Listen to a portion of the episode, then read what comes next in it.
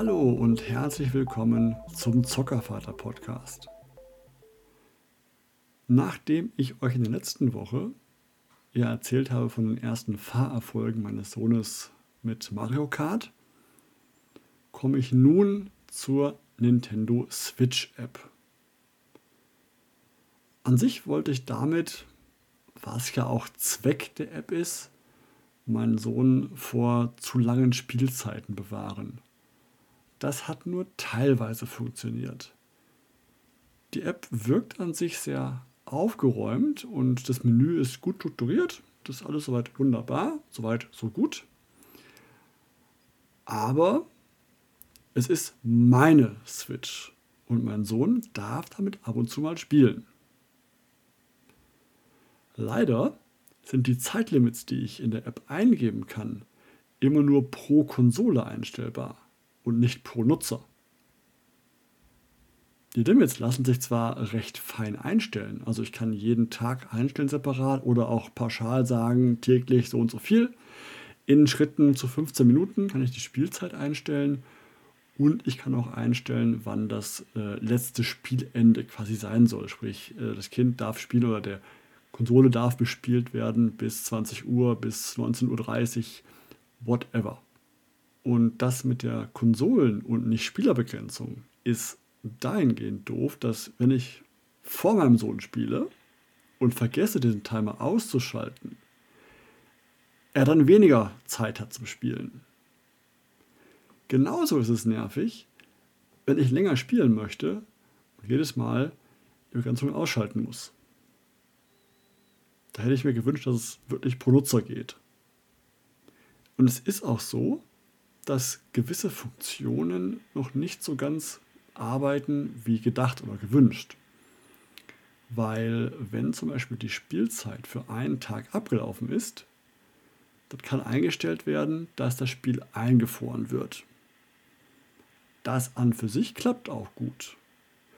Wenn ich aber dann in den Standby-Modus gehe und am Tag darauf Switch wieder einschalte und weiterspielen möchte, quasi mit neuem Zeitkontingent, dann wird mir angezeigt, dass die Spielzeit bereits vorbei ist.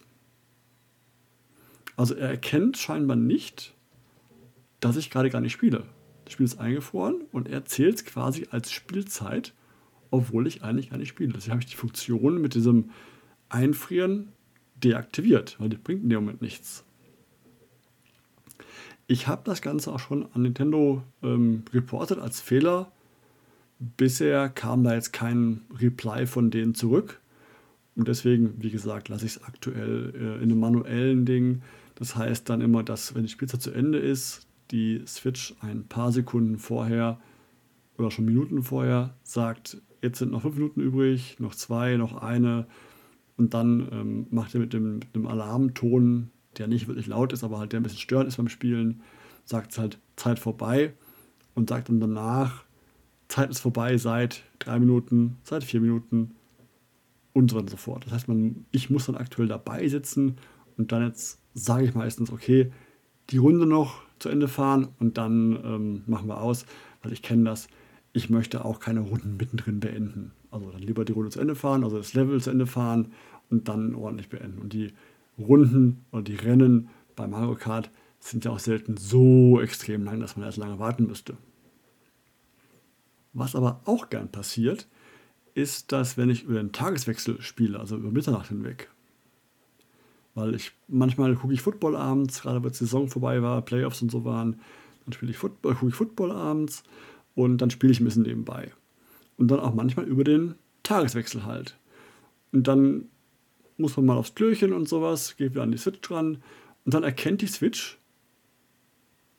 aus irgendwelchen Gründen, dass der Tag, äh, dass ich bereits über 120 Minuten über der Spielzeit bin, obwohl der Tag erst begonnen hat.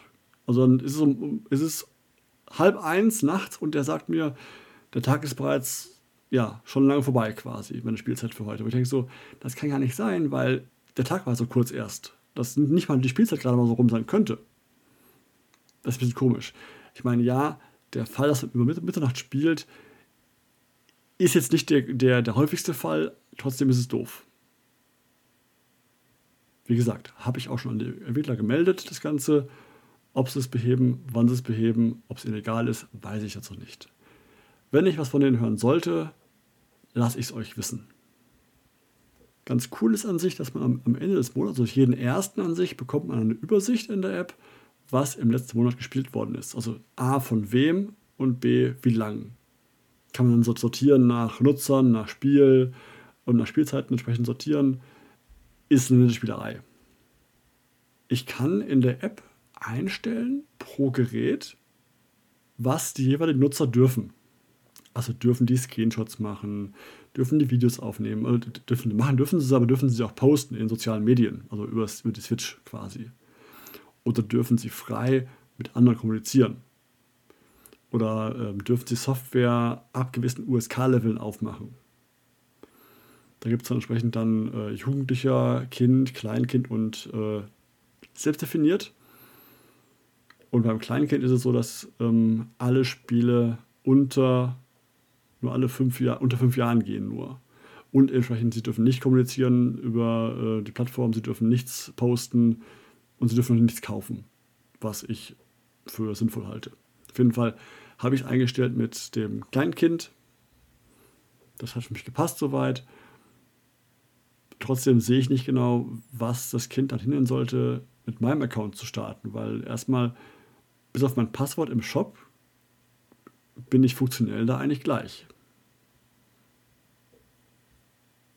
Naja, ab davon, wie gesagt, mit dem Kommunizieren zum Beispiel, das Kind kann gerade mal so dann seinen Namen lesen und schreiben. Was will das groß da kommunizieren über, über, über irgendeinen Sozialkanal mit fünf Jahren fast? Nicht wirklich. Das kommt irgendwann noch der Fall, aber erstmal ist das kein Thema. Also, wie gesagt, die App ist soweit, was sie soll, recht gut. Wenn man diesen Bug mit der Zeit und diesem Deaktivieren des Spiels ignorieren kann, oder er bei euch vielleicht nicht auftaucht, ich weiß es nicht, müsst ihr probieren. Bei mir war er da und zwar nachstellbar, immer wieder aufs Neue. Wenn das euch nicht stört, ist die App super. Und es ist toll, wenn die Switch dem Kind gehört. Das machen ein bisschen. Aber die eigene Switch ist ein bisschen ein kleiner Nachteil. Weil auch ich der Hauptspieler bin damit. Man kann in der App auch mehrere Switches kombinieren. Also mehrere Switches eintragen und die verwalten einzeln. Alle separat was nett ist. Aber dass man jetzt in einem Haushalt gleich mehrere davon hat, finde ich so ein bisschen, dafür ist die Switch nicht günstig genug, dass ich da jetzt irgendwie mehrere von haben möchte. Ob das Kind irgendwann, wenn es größer ist, eine eigene hat, weiß ich nicht, glaube ich nicht, weil er wird ja immer meine haben können zum Spielen. Und dass wir uns so in die Quere kommen, dass zu Zeiten, wo ich spielen möchte, er auch spielen möchte, sehe ich jetzt noch nicht. Aber kann noch kommen, wer weiß, wer weiß. Ob ich dann vielleicht in ein paar Jahren die Switch 2 kaufe oder so. Wer weiß es denn, was noch kommen wird von Nintendo. Stand jetzt würde ich sagen, brauche ich mehrere Switches nicht. Aber es ist auf jeden Fall möglich. Noch ein kleiner Nachtrag zu der Mario Kart Folge. Ich habe jetzt die Joy-Cons, die einzelnen zum Spielen, ausgetauscht gegenüber dem Adapter, der bei der Switch beiliegt. Kann man ja aus den beiden Joy-Cons links, rechts, dann kann man da einklicksen, hat man dann so einen Controller, einen halbwegs normalen. Und der, muss ich sagen, passt ihm in die Hände sehr, sehr gut rein. Viel besser als die Joy-Cons einzeln. Und er kam jetzt schon selber darauf, dass er die Tasten äh, oben besser bedienen kann, wenn er es mit beiden Händen festhalten kann, besser. Das Lenken ist immer noch nicht ideal, aber wird besser und besser. Auf jeden Fall mit dem Controller jetzt, äh, mit den Joy-Cons links, rechts, ist das Adaptergerät was dabei lag bei der Switch, geht es nochmal besser jetzt mit der Switch, mit dem, mit dem ähm, Mario Kart fahren. Muss ich ganz klar sagen. Sprich, wenn ihr es machen wollt, Joy-Cons einzeln, lasst es bleiben, nehmt wirklich den Controller, das passt. Jetzt noch ein, zum Abschluss ein kurzer Auszug, was ich so gespielt habe. Ich habe das Retro-Adventure The Dark Side Detective gespielt, äh, Staffel 1 und 2. Das sind so einzelne Fälle, die man lösen muss. Die sind jeweils stundenlang, vielleicht zwei Stunden lang ungefähr. Also sehr schön mal Abend pro Fall zu spielen. Man kommt nicht sehr raus, hat eine schöne Prise Sarkasmus drin und Ironie drin. Die Fälle sind angenehm angelehnt an die Popkultur, die aktuelle. Macht Spaß zu spielen. Vor allem durch die Zeitdauer pro Fall sind sie in einem Abend pro Fall durchgespielt. Sehr angenehm. Und sonst noch habe ich, das kann ich empfehlen, das äh, Game Pass Spiel The Gunk. Dazu wer dazu mehr hören möchte, kann sich gerne anhören, sozusagen meinen anderen Podcast mit den Kollegen ähm, von der Zankstelle. Da haben der Hendrik und der Dirk zusammen darüber geredet, über den Gang unter anderem. Die Folge werde ich verlinken, wenn ihr mal reinhören wollt. Das war es für dieses Mal. Ich freue mich, wenn ihr mir fleißig zuhört. Empfehlt mich gerne weiter und gebt mir ein Feedback, was euch gefällt oder nicht gefällt. Folgt mir gerne auf Twitter und viele Freunde mit euren Kindern und bleibt gesund. Bis zum nächsten Mal, euer Soccervater.